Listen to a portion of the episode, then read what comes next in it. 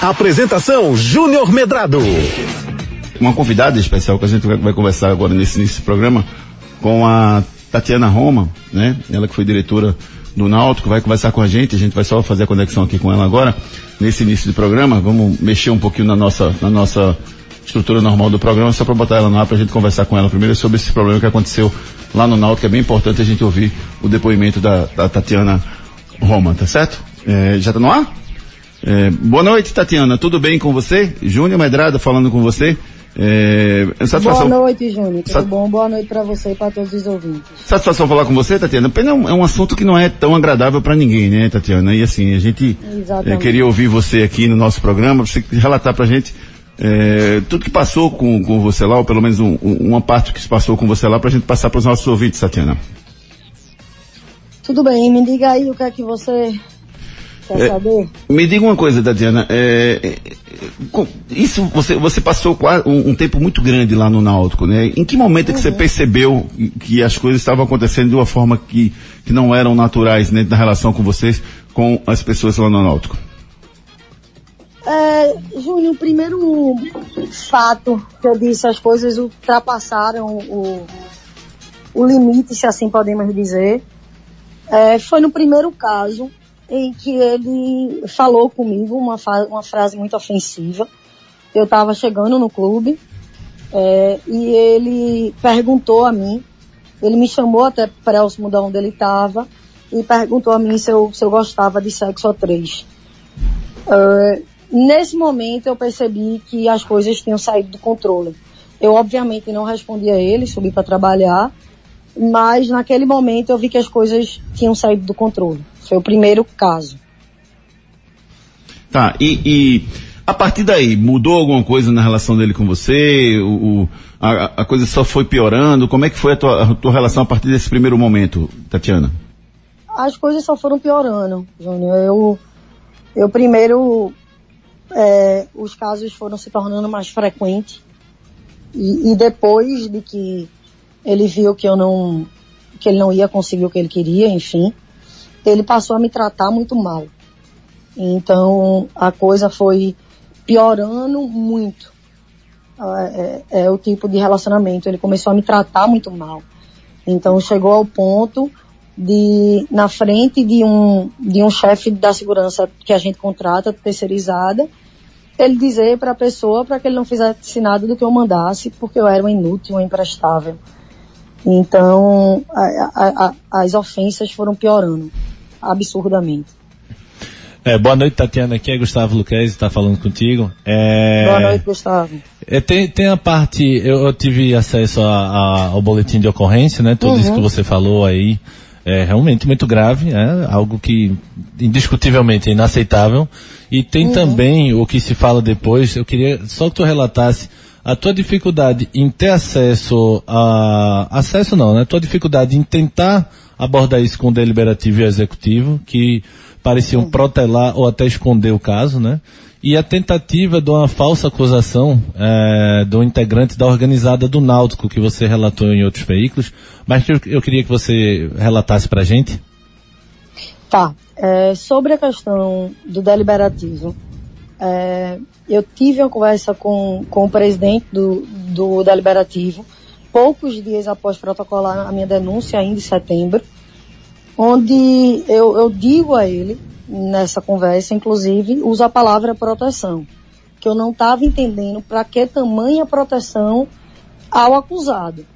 É, que a única coisa que eu estava pedindo era que o acusado fosse afastado enquanto o processo andasse. E que não estava entendendo nem porque o processo não andava e nem porque o acusado não era afastado. Então eu uso inclusive esse termo de proteção e que eu não entendia por que tamanha proteção a ele? Por que, que, o, por que, que não se estava dando andamento à minha denúncia? Eu não queria uma condenação a ele, mas eu queria sim que houvesse um julgamento a ele, que a denúncia andasse, o que não estava acontecendo. Quanto ao executivo, eu falei a, a, é, uma vez ao presidente do executivo, antes de sair do clube, é, não houve nenhuma mudança em relação ao comportamento dele, é, em relação ao comportamento do acusado comigo. Então, é, e eu só tive contato de novo com o presidente do executivo, aí sim, depois que eu já tinha feito a denúncia, e que mais uma vez é, nada aconteceu a não ser o presidente ter, que ele me propôs o acordo. É, a denúncia que eu falei da falsa acusação foi o que me fez fazer o acordo, que era um acordo, obviamente, que eu não queria, mas porque eu estava com medo. É, existe um membro da, da torcida organizada que já havia me ameaçado dentro do clube, dentro dos aflitos. E ele ligou para mim.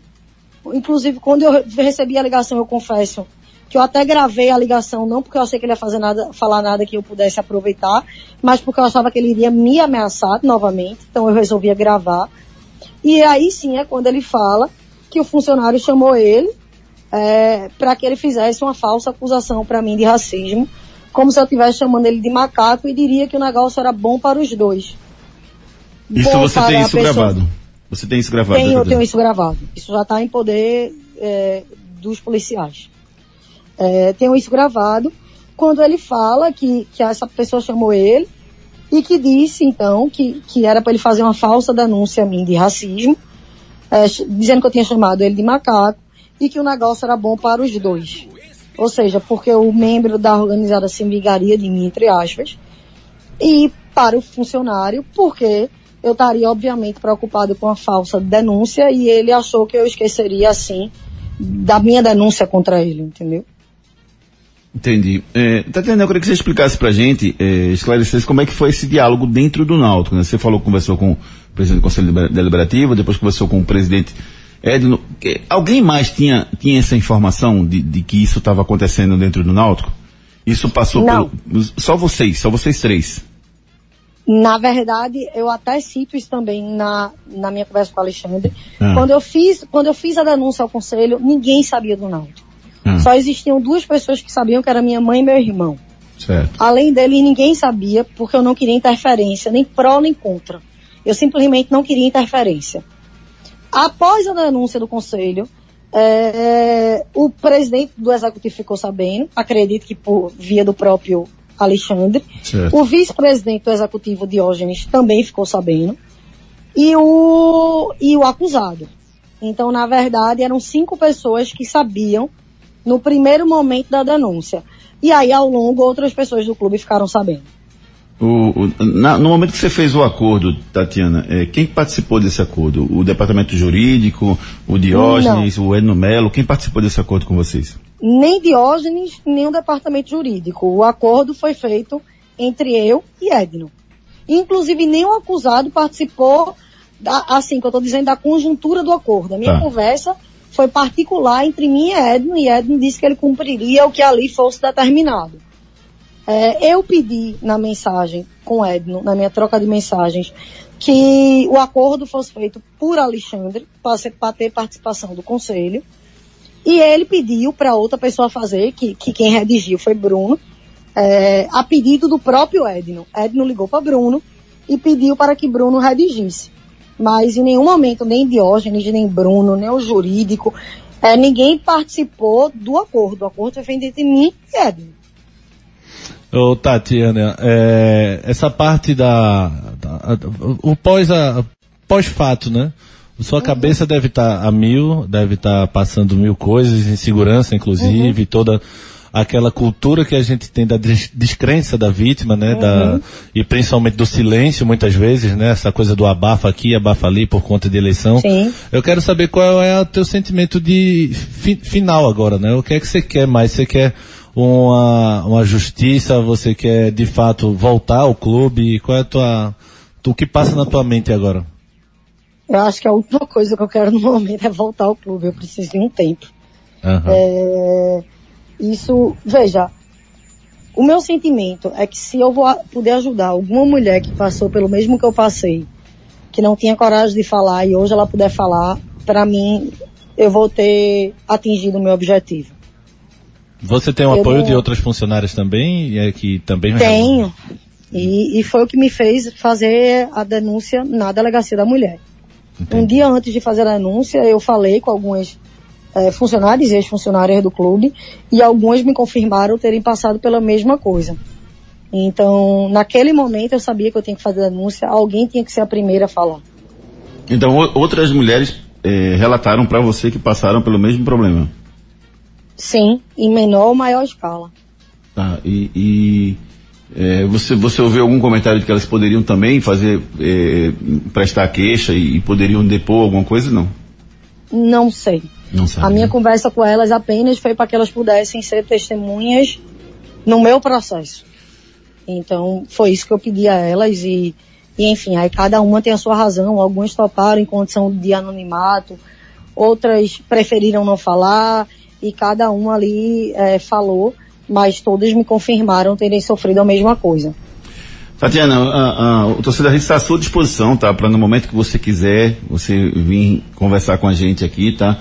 A gente espera que eh, o, os culpados efetivamente sejam, eh, sejam efetivamente cumprirem a, a pena que é, que é prevista na lei e a gente está à disposição para você aqui, você precisar para a gente, tá bom? Eu agradeço a vocês e a todo mundo que está ouvindo. E espero que da próxima vez que a gente se fale seja por um motivo muito melhor.